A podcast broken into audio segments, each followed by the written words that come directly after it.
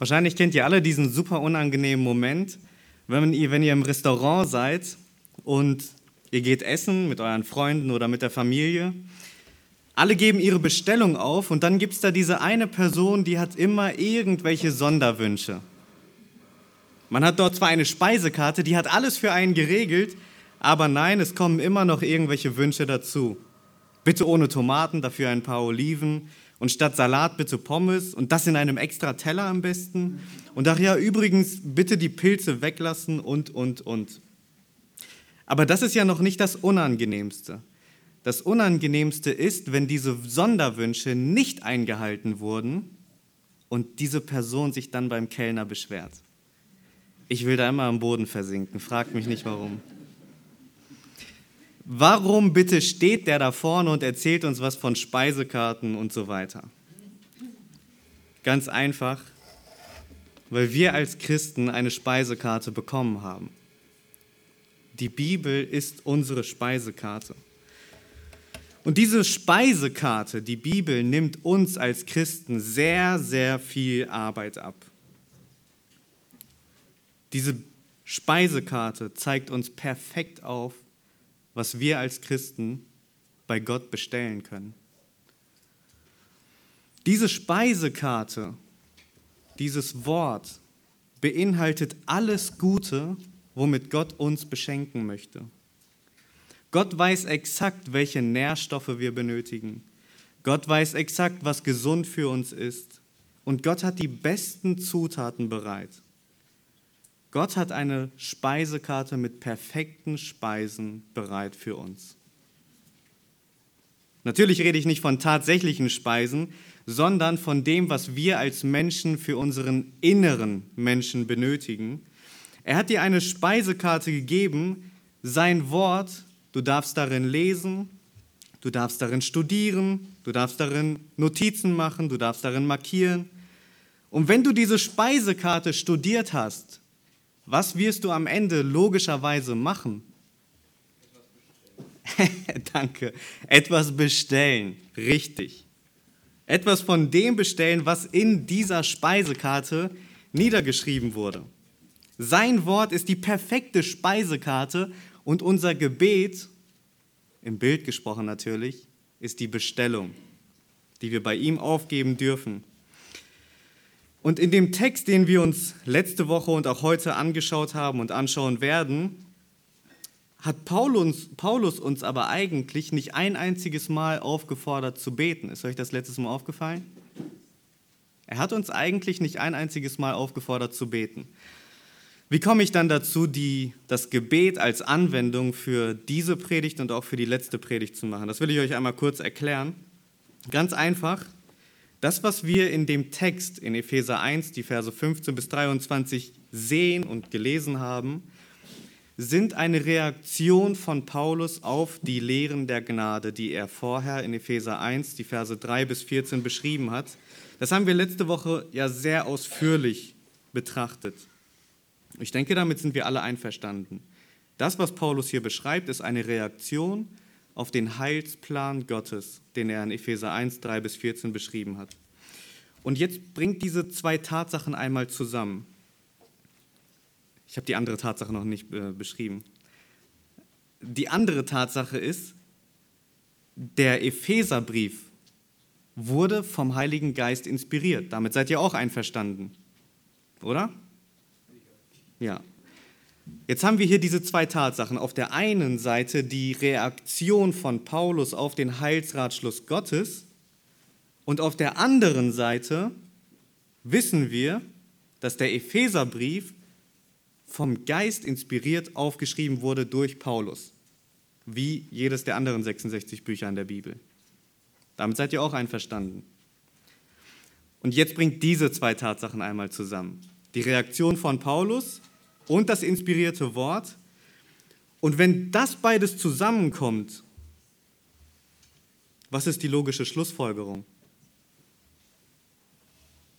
Die logische Schlussfolgerung ist, dass wir als Christen im 21. Jahrhundert diese Worte lesen, dieses Gebet lesen können und mit derselben Zuversicht diese Worte über unsere Geschwister beten können.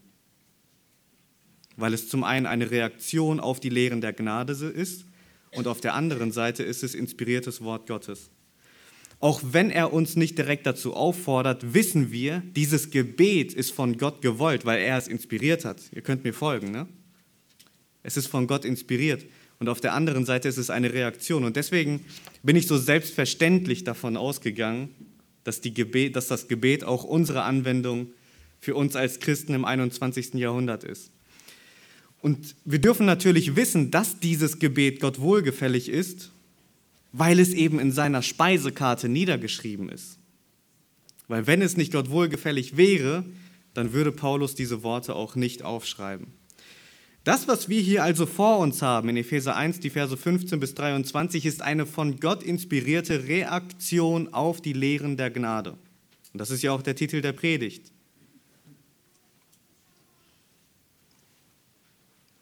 Wir können dieses Gebet also nehmen, was wir uns heute anschauen werden, und eins zu eins auf uns übertragen. Und wir dürfen wissen mit einer festen Zuversicht, wie wir als Christen beten können denn wir wissen, dass dies vom Geist inspirierte Worte sind. Die Frucht der Gnadenlehre ist der Titel der Predigt. Gott wohlgefällig beten. Das war letzte Woche unser Thema und auch wir haben uns letzte Woche besonders den ersten Punkt angeschaut, den Anlass des Gebets. Warum betet Paulus überhaupt? Und da haben wir gesehen, Paulus betet und er betont, weshalb auch ich, also weil er eben von diesem Heilsratschluss Gottes weiß, kann er gar nicht aufhören, für die Epheser zu danken. Weil er weiß, dass Gott die Epheser vor Grundlegung der Welt erwählt hat, weil er weiß, dass Christus sein Blut wirksam für die Epheser 30 nach Christus, circa 30 nach Christus, sein Blut vergossen hat und weil er weiß, dass die Epheser effektiv, wirksam vom Heiligen Geist gezogen worden sind und versiegelt worden sind. Deshalb konnte Paulus nicht aufhören, für die Epheser zu danken.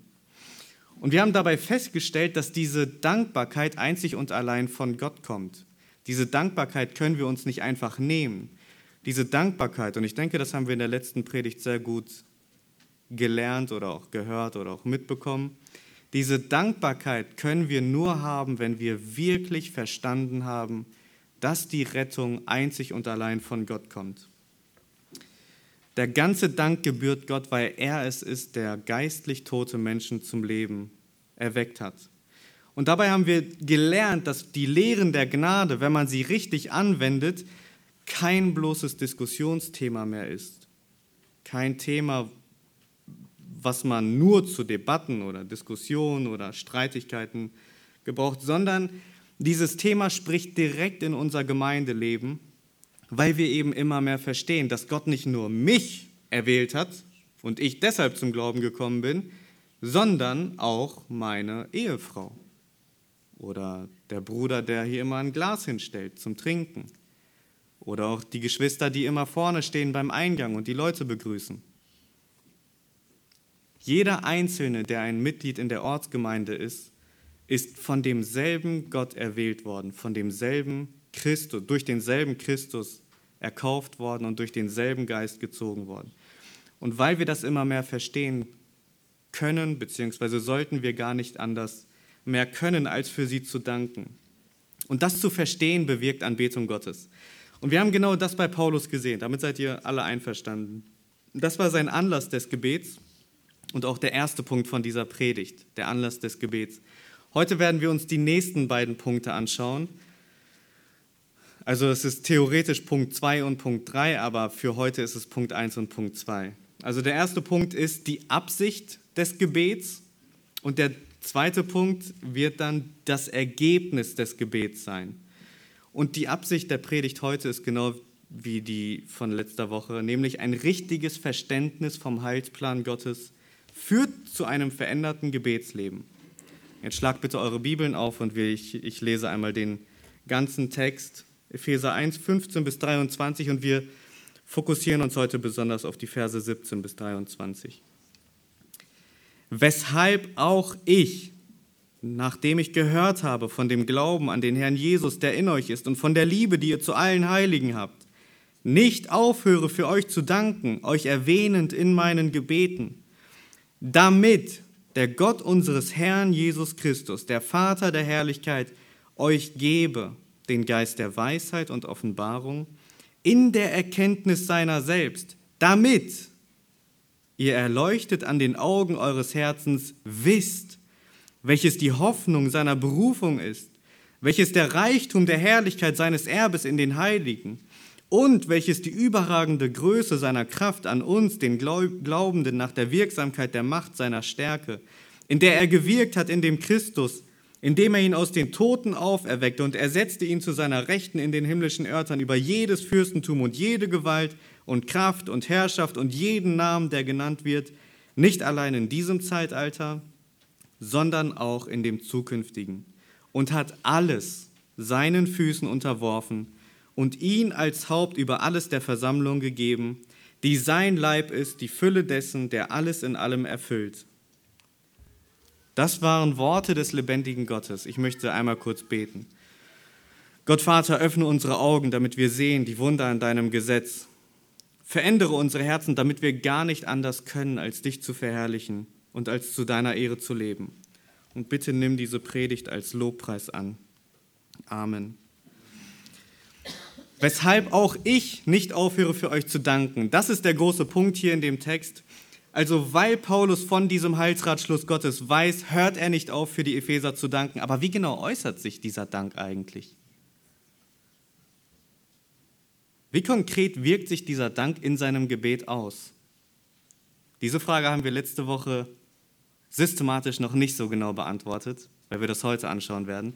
Nämlich, schau mal in Vers 16, am Ende, da steht, euch erwähnend in meinen Gebeten. Der Dank sieht darin aus, dass Paulus sie fortlaufend im Gebet erwähnt. Euch erwähnend in meinen Gebeten. Eigentlich einfach, oder? Paulus hört nicht auf, für die Epheser zu danken, indem er sie in seinen Gebeten erwähnt. Vielleicht habt ihr eine Schlacht da vor euch und man kann schnell zu dem Entschluss kommen, dass diese zwei Dinge unterschiedlich sind. In der Schlacht da steht das irgendwie so, dass man da ist ein und dazwischen und dann steht da in den Gebeten zu gedenken. Ich höre nicht auf, für euch zu danken und in den Gebeten für euch zu gedenken. Irgendwie so. Dadurch, dass da ein und dazwischen steht, kann man schnell meinen, das sind zwei unterschiedliche Sachen. Deshalb finde ich die Elberfelder hier etwas besser und präziser. Nämlich, sie übersetzt das in den Gebeten zu gedenken als Partizip. Erkläre ich auch, was das ist. Ein Partizip beschreibt einen fortlaufenden oder fortlaufenden währenden Zustand. Und in der Elberfelder wird das so übersetzt, dass er für sie dankt, erwähnend, euch erwähnend in meinen Gebeten. Seht ihr den Unterschied? Er dankt nicht und erwähnt sie in seinen Gebeten, sondern er dankt für sie, sie erwähnend in seinen Gebeten. Der Dank sieht darin aus, dass er sie immer wieder in seinen Gebeten erwähnt. Der Dank ist also die Aktion und das Erwähnend in den Gebeten ist die Art und Weise, wie Paulus für sie dankt. Dank für die Geschwister äußert sich also darin, dass man im Gebet an sie denkt. Aber warum tut Paulus das? Was ist seine Absicht? Wieso dankt Paulus für seine, Geschwister, äh, seine Geschwister, indem er sie fortwährend im Gebet erwähnt? Und diese Frage führt uns heute zum zweiten Punkt, beziehungsweise zum ersten Punkt, nämlich die Absicht des Gebets. Und jetzt schau mal in den Vers 17. Warum dankt Paulus, indem er für sie betet? Damit, damit, ah, bekommen wir ja die Antwort, damit der Gott unseres Herrn Jesus Christus, der Vater der Herrlichkeit, euch gebe den Geist der Weisheit und Offenbarung in der Erkenntnis seiner selbst. Also haltet mal den roten Faden fest. Weil Gott vor Grundlegung der Welt erwählt hat, weil Christus sein Blut wirksam für die Erwählten vergossen hat und weil Gott die Epheser durch seinen Heiligen Geist oder durch den Heiligen Geist versiegelt hat und gezogen hat, dankt und betet Paulus also für die Epheser, damit sie was bekommen? Den Geist der Weisheit und Offenbarung. Aber was heißt das? Was bedeutet der Geist der Weisheit und Offenbarung? Wofür genau betet Paulus hier eigentlich? Will Paulus hier dafür beten, dass sie noch mehr Heiligen Geist bekommen oder was genau ist die Intention von Paulus? Paulus hat bereits in Vers 13 und 14 klar gemacht, dass wir, beziehungsweise die Epheser, versiegelt mit dem Heiligen Geist sind. Er hat bereits in Vers 3 klar gemacht, dass Gott sie gesegnet hat mit 80% geistlichen Segnungen? Nein, mit allen geistlichen Segnungen. Deshalb kann Paulus hier nicht meinen, dass sie noch mehr vom Heiligen Geist bekommen, denn er ist ja bereits vollständig in uns. Wir sind ja bereits völlig versiegelt mit ihm. Wir sind ja bereits gesegnet mit allen geistlichen Segnungen. Wir sind nicht erst mit 50% Startkapital gesegnet worden und dann müssen wir uns den Rest irgendwie erarbeiten. Paulus meint hier etwas anderes und der Kontext zeigt auch relativ gut und deutlich auf, was genau Paulus denn meint. Und ich will euch das gleich aufführen, aber zum einen müsst ihr auch noch festhalten, wenn die Bibel vom Geist redet, dann redet sie nicht immer automatisch vom Heiligen Geist. Paulus beschreibt zum Beispiel in 1. Korinther 4, Vers 21, dass er mit einem Geist der Sanftmut zu den Korinthern gekommen ist, nur als Randnotiz. Aber der Kontext macht sowieso deutlich, was genau Paulus hier meint. Schau mal in den letzten, in den letzten Teil von Vers 17. Da redet er davon, dass sie wie es, er erklärt da, wie es zustande kommt, dass sie den Geist der Weisheit und Offenbarung bekommen, nämlich in der Erkenntnis seiner selbst, durch die Erkenntnis Gottes. Also haltet das einmal fest, indem wir Gott erkennen, beziehungsweise in der Erkenntnis wachsen, bekommen wir den Geist der Weisheit und Offenbarung. Das ist das Erste, was wir festhalten müssen. Das ist wichtig für unser Verständnis. Denn offensichtlich geht es Paulus hier nicht um ein neues Erlebnis oder ein zweites Erlebnis mit dem Heiligen Geist, wie die Pfingstler behaupten, sondern um Wachstum im persönlichen Glauben, im Voranschreiten in der Erkenntnis Gottes. Und vielleicht seid ihr noch nicht vollends überzeugt, deswegen schaut mal, oder eine Frage vorher, warum möchte Paulus denn, dass sie in der Erkenntnis Gottes wachsen? Und jetzt schaut mal in Vers 18. Da steht wieder ein damit. Ist das nicht herrlich? Die Bibel gibt uns so viele Antworten. Damit ihr erleuchtet an den Augen eures Herzens wisst. Paulus betet also dafür, dass die Epheser den Geist der Weisheit und Offenbarung empfangen durch die Erkenntnis Gottes, damit sie in ihren Herzen erleuchtet sind, damit sie etwas wissen. Paulus geht es hier, wenn er vom Geist der Weisheit und Offenbarung redet, nicht darum, dass sie noch mehr vom Heiligen Geist empfangen, sondern dass sie in der Erkenntnis Gottes wachsen, damit sie am Herzen erleuchtet sind. Und natürlich wissen wir, dass diese Erkenntnis allein durch den Heiligen Geist kommt. Und ja, er verändert uns fortwährend, aber er redet nicht davon, von einem zweiten Erlebnis oder von, einem neuen, von einer neuen Wiedergeburt, von einem höheren, von einer Zweiklassengesellschaft unter den Christen, die einen sind nur versiegelt und die anderen sind erfüllt mit dem Heiligen Geist. Das gibt es nicht. Er redet hier von einem Wachstum in der Erkenntnis. Also ich hoffe, ihr seht den Zusammenhang. Wenn Paulus darum betet, dass die Epheser den Geist der Weisheit und Offenbarung bekommen, dann meint er, dass die Epheser eben mehr und mehr in der Erkenntnis Gottes wachsen. Und wenn sie dann mehr und mehr in der Erkenntnis Gottes wachsen, dann werden sie erleuchtete Augen ihres Herzens haben und etwas wissen. Das ist die Absicht des Gebets von Paulus, dass die Epheser eben in der Erkenntnis Gottes wachsen. Und jetzt denkt mal an die Einleitung von vorhin. Das war so ein bisschen random, glaube ich, weil ich das noch nicht aufgegriffen habe. Aber denkt mal an die Einleitung von vorhin.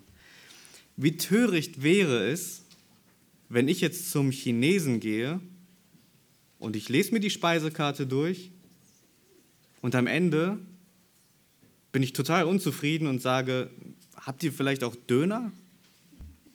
Oder irgendwas anderes, was nicht in dieser Speisekarte vorhanden ist? Genauso ist es auch im Gebet. Und jetzt schlage ich die Brücke zur Einleitung. In Jesu Namen zu beten bedeutet, völlig im Einklang mit dem Willen Gottes zu beten. Nun, woher kennen wir denn seinen Willen? Ganz einfach aus seiner Speisekarte.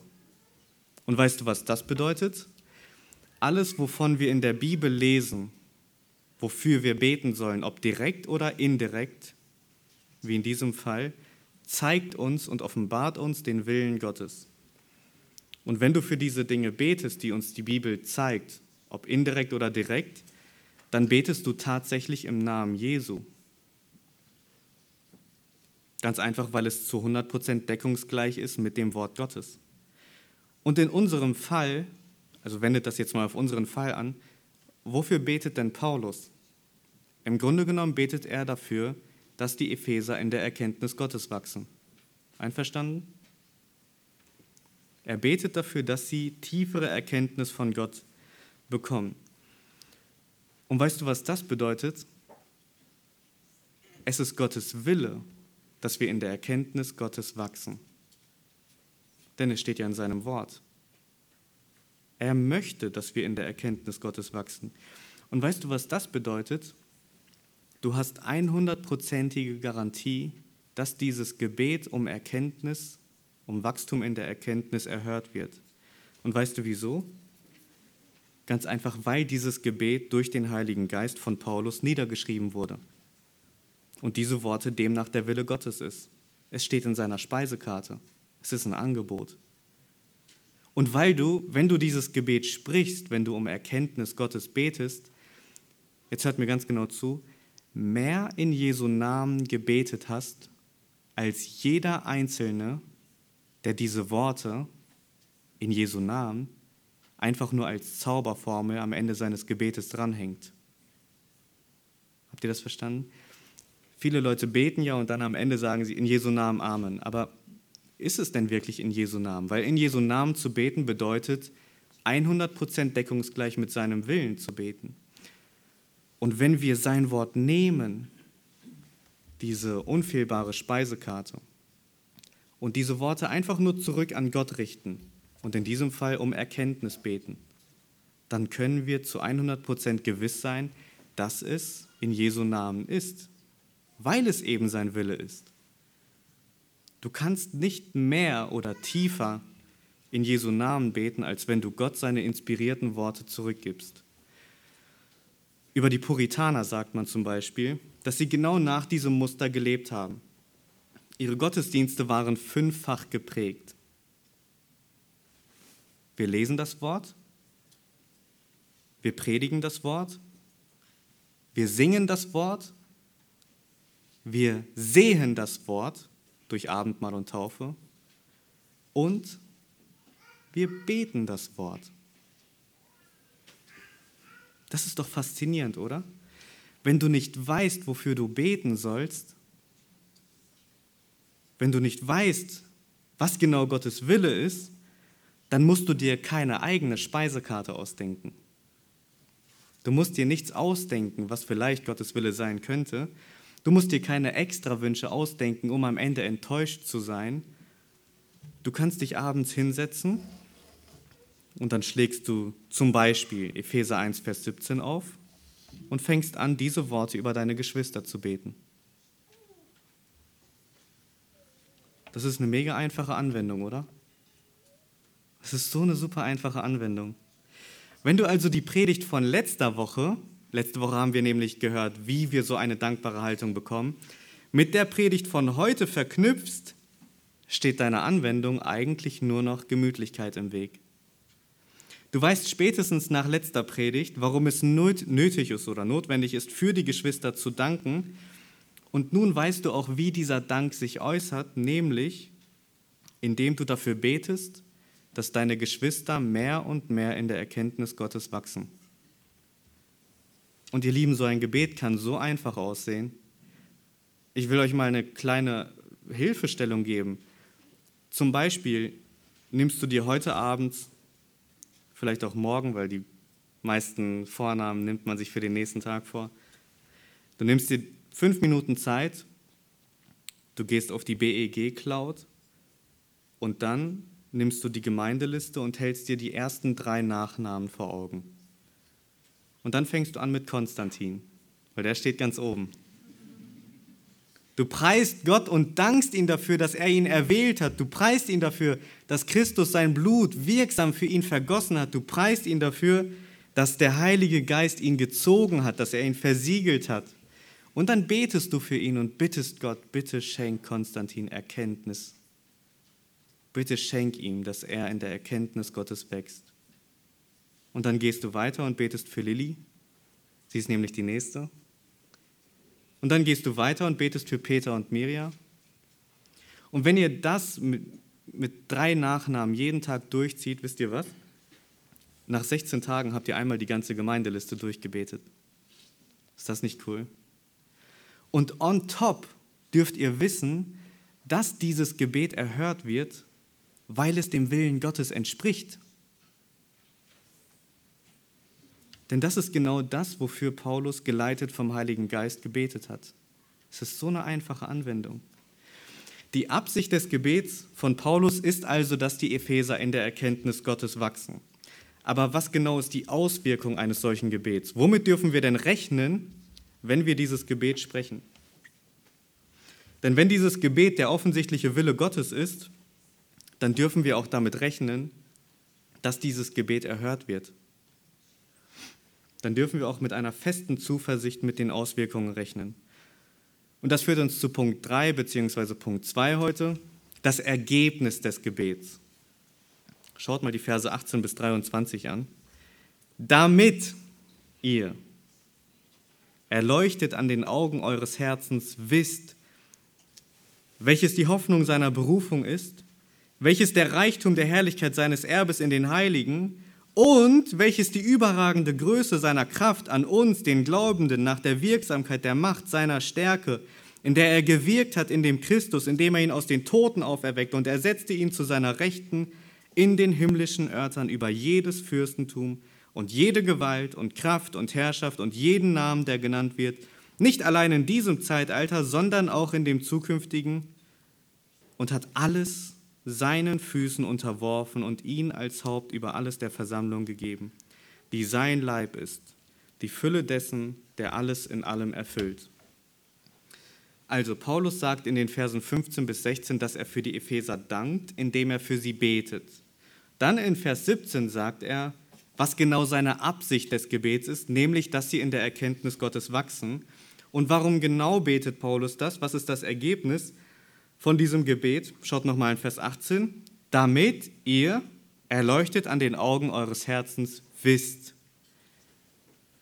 Wisst. Das ist ein schwieriges Thema.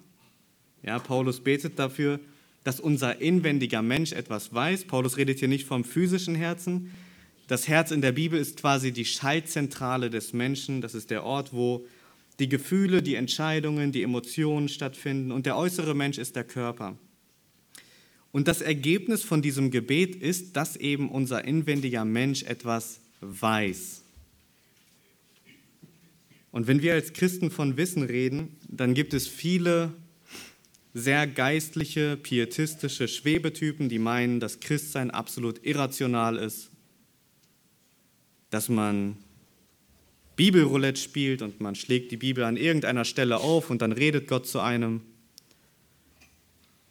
Und das ist besonders bei uns Russlanddeutschen zu beobachten. Wissen ist oft sehr verpönt. Ähm, und ich habe überlegt, woher das kommt, und es hat lange gedauert, bis ich verstanden habe, woher das kommt. Und ich denke, das wird euch auch eine Hilfestellung sein, zu verstehen, warum wir oft so abgeneigt sind gegenüber grammatikalischen Strukturen und Syntax und Hapax Legomena, wenn wir die Bibel lesen. Ja, der Geist redet doch auf übernatürliche Weise. Ja, aber der Geist hat sich auch der Grammatik bedient. Und wir müssen beide Seiten beleuchten. Und ich will euch einmal kurz erklären, woher das kommt, dass wir oft so abgeneigt sind oder viele unserer Geschwister so abgeneigt sind von diesem strukturierten und diesem vernunftbetonten und so weiter. Wenn man die Kirchengeschichte studiert, fällt auf, dass sie durch und durch aus Extremen besteht. Und in der Zeit nach der Reformation gab es zwei große Lager. Es gab die lutherisch-orthodoxen und es gab die Pietisten. Und die waren, könnten unterschiedlicher gar nicht sein. Und ähm, die haben sich natürlich weiterentwickelt. Ja, die, die lutherisch-orthodoxen waren extremst vernunftbetont. Schon zu viel. Wirklich zu viel vernunftbetont. Und die Pietisten waren diejenigen, die dieses ganze stille Zeit und persönliche Zeit mit Gott und so weiter eingeführt haben.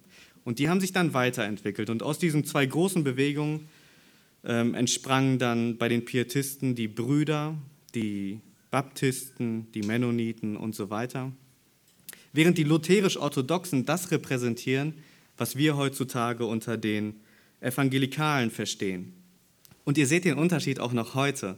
Wenn ihr zum Beispiel den Ablauf unseres Gottesdienstes mit dem Ablauf von einem Gottesdienst von einer anderen Gemeinde vergleicht, dann ist es bei uns oft sehr getaktet und durchge, durchexerziert.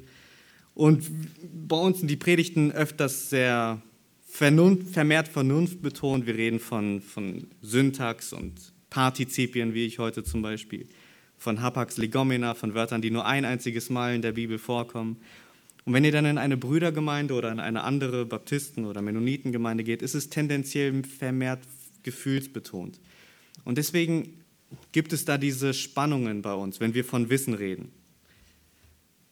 Ich möchte jetzt aber weder das eine noch das andere schlecht reden. Ich möchte nur, dass ihr versteht, woher wir kommen und warum wir oft so sensibel sind, wenn wir von Wissen reden. Gott ist ein Gott sowohl des Wissens als auch der Vernunft. Und ich glaube, das trifft gut auf den Punkt. Bei Gott hat beides seinen Platz. Und ich würde Folgendes an der Stelle sagen. Wissen ohne Emotionen ist tote Orthodoxie. Und Emotionen ohne Wissen ist Schauspielerei. Ich wiederhole das noch einmal.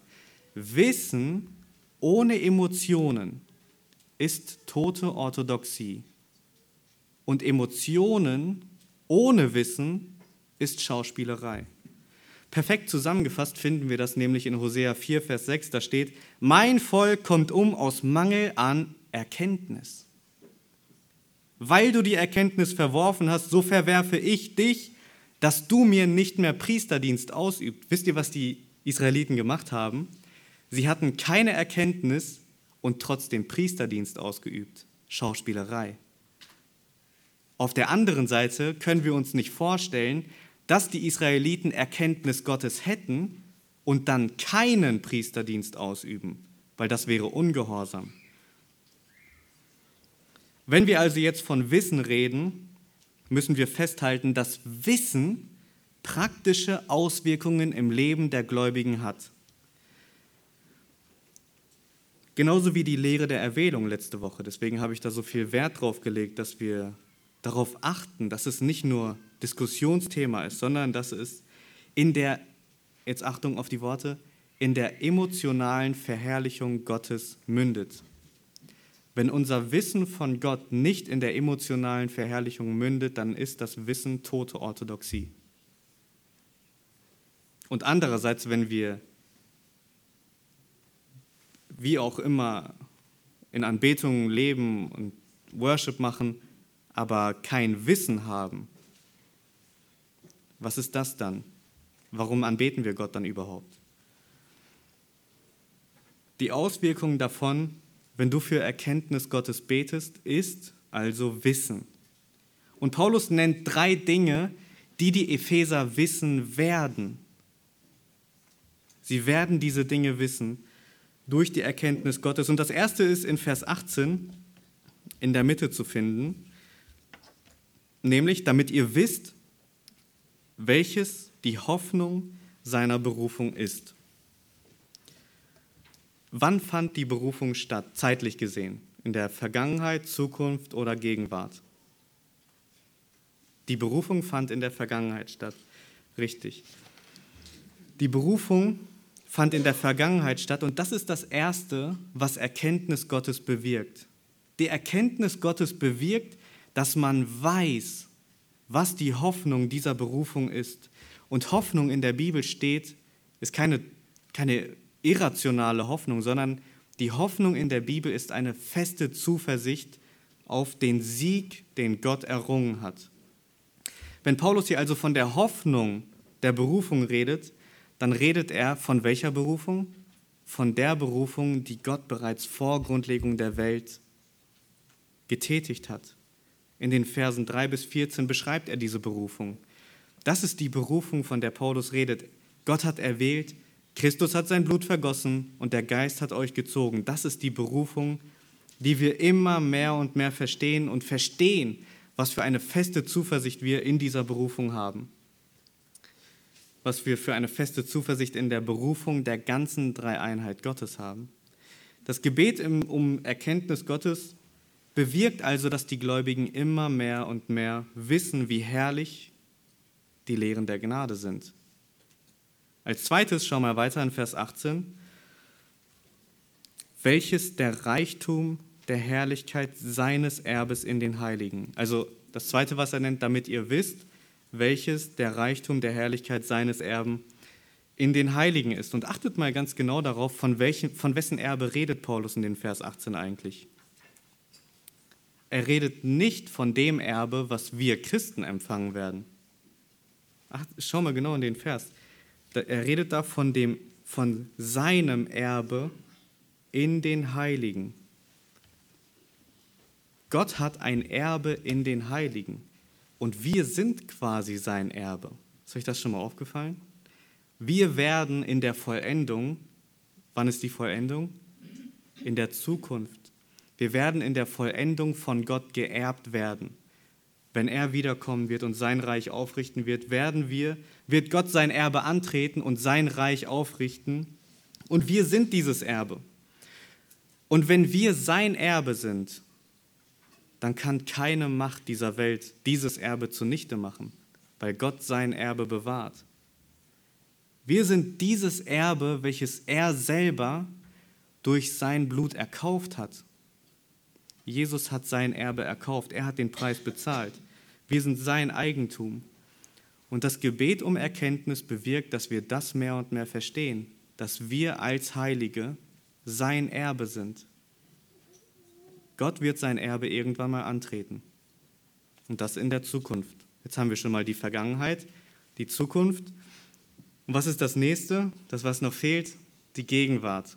Jetzt schau mal ab Vers 19 und welches die überragende Größe seiner Kraft an uns, den Glaubenden, nach der Wirksamkeit der Macht seiner Stärke, in der er gewirkt hat in dem Christus, indem er ihn aus den Toten auferweckte und er setzte ihn zu seiner Rechten in den himmlischen Örtern, über jedes Fürstentum und jede Gewalt und Kraft und Herrschaft und jeden Namen, der genannt wird, nicht allein in diesem Zeitalter, sondern auch in dem zukünftigen, und hat alles seinen Füßen unterworfen und ihn als Haupt über alles der Versammlung gegeben die sein Leib ist, die Fülle dessen, der alles in allem erfüllt. Er betet dafür, dass die Epheser Gott mehr und mehr erkennen, damit sie wissen, was für eine überragende Kraft jetzt in dieser Zeit, in diesem Augenblick an den Glaubenden wirkt. Und Paulus beschreibt hier nicht irgendeine billige Kraft. Paulus hätte hier an Wörtern gar nicht mehr ausholen können.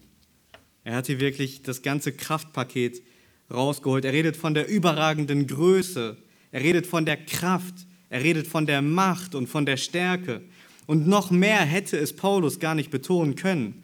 Und überleg mal, diese selbe Macht, die Christus aus den Toten auferweckt hat, ist die, die an uns, den Glaubenden, wirkt. Jetzt gerade in dieser Zeit. Wie oft haben wir dieses große Wunder nicht vor Augen? Wie oft vergessen wir, dass dasselbe schöpferische Wort, womit Gott Himmel und Erde geschaffen hat. Dasselbe schöpferische Wort, womit Jesus Lazarus aus den Toten auferweckt hat. Dasselbe schöpferische Wort, womit Jesus selber aus den Toten auferweckt wurde. Dieses selbe schöpferische Wort, diese selbe Kraft ist es, die jetzt gerade in dir, dem Glaubenden, wirkt. Es ist die Kraft, die dich berufen hat, die dich aus dem geistlich toten Zustand lebendig gemacht hat und es ist die Kraft, die dich bewahrt bis zum Ende. Und Paulus bricht anschließend in einen Lobpreis aus und fährt fort und lenkt die Augen auf Christus und sagt, er setzte ihn zu seiner Rechten in den himmlischen Örtern, über jedes Fürstentum und jede Gewalt und Kraft und Herrschaft und jeden Namen, der genannt wird. Nicht allein in diesem Zeitalter, er ist es schon jetzt, ja, aber auch in dem zukünftigen und hat alles seinen Füßen unterworfen und ihn als Haupt über alles der Versammlung gegeben. Und achtet mal darauf in Vers 22, wenn wir von Christus als Haupt reden, dann sind wir oft dabei zu sagen, Christus ist das Haupt der Gemeinde. Aber schau mal ganz genau in Vers, 20, äh Vers 22. Er hat ihn als Haupt über alles der Versammlung gegeben. Christus als Haupt über alles, er ist das Haupt über alles, wurde der Versammlung gegeben. Ja, Christus ist das Haupt der Versammlung, Christus ist das Haupt der Gemeinde, aber das ist nicht primär das, was der Vers hier sagen will. Der Vers hier will sagen, Jesus hat alles seinen Füßen unterworfen und als Haupt über alles wurde er der Gemeinde gegeben. Ist das nicht herrlich? So einen mächtigen Jesus haben wir, so einen mächtigen Christus haben wir in dem, im Himmel. Christus ist jetzt in diesem Augenblick der Herr. Und er ist wirklich der Herr. Und nun versetzt euch mal in die Lage der Epheser, eine Gesellschaft, in der der Kaiser angebetet wird. In einer Gesellschaft, die Götzendienst betreibt und die Artemis anbetet. In einer Gesellschaft, die sich selbst Ruhm zuschreibt. In einer Gesellschaft, die völlig autonom lebt und behauptet, ihren ganzen Reichtum sich selbst zuschreiben zu können. In einer Gesellschaft, die scheinbar keinen Gott benötigt. In einer Gesellschaft, wo Magie die Tagesordnung ist in einer Gesellschaft, die sich selbst einen Namen machen will. Ganz so wie die Menschen aus Babel in 1. Mose 11, Vers 4, wo die Menschen sprechen, wohlan, bauen wir uns eine Stadt und einen Turm, dessen Spitze bis an den Himmel reicht, und machen wir uns einen Namen, dass wir nicht zerstreut werden über die ganze Erde. In so eine Gesellschaft schreibt Paulus diese Worte.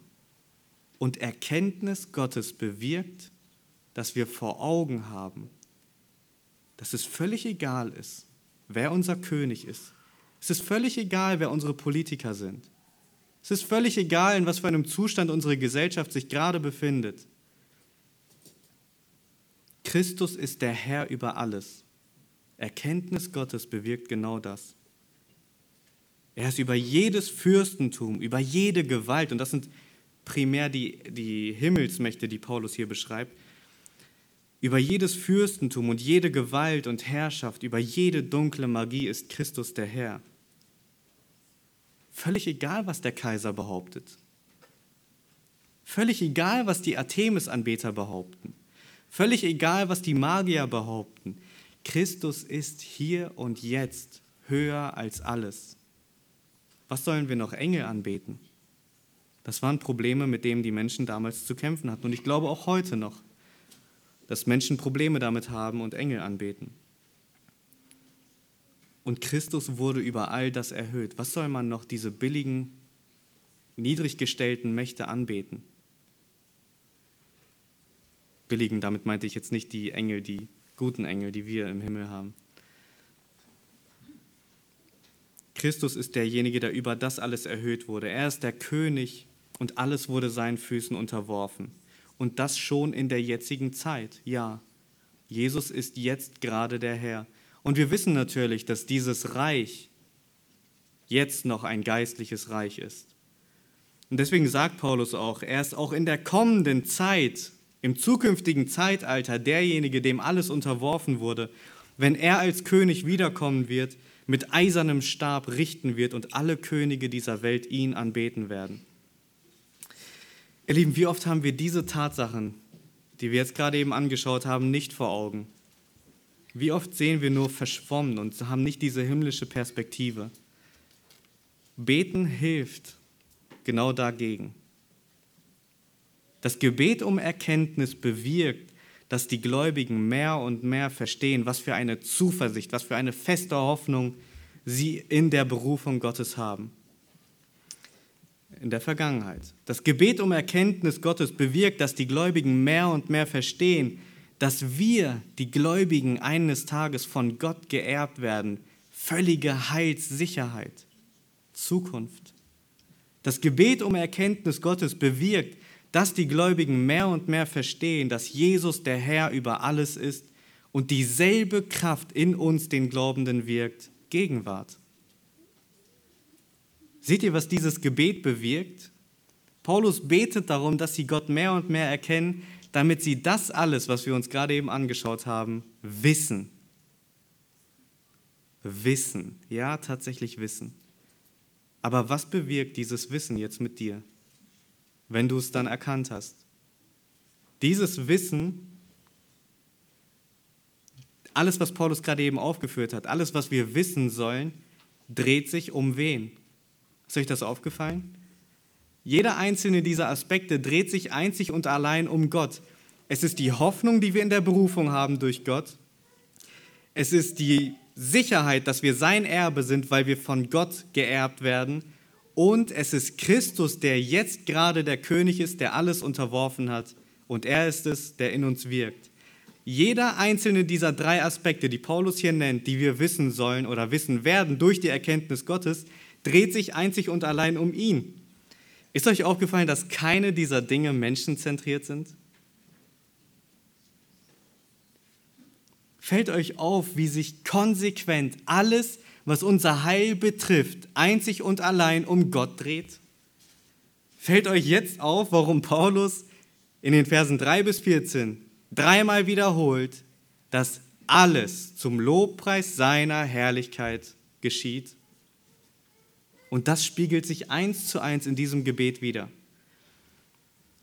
Dieses Gebet, wenn wir das verstehen, wenn unsere Perspektive auf Gott gerichtet wird, bewirkt was?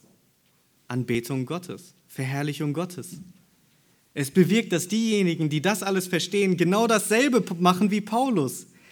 Weil sie verstanden haben, wie groß die Herrlichkeit Gottes ist, können sie wiederum gar nicht mehr anders, als Gott dafür zu verherrlichen, was er an ihnen, den Gläubigen, getan hat.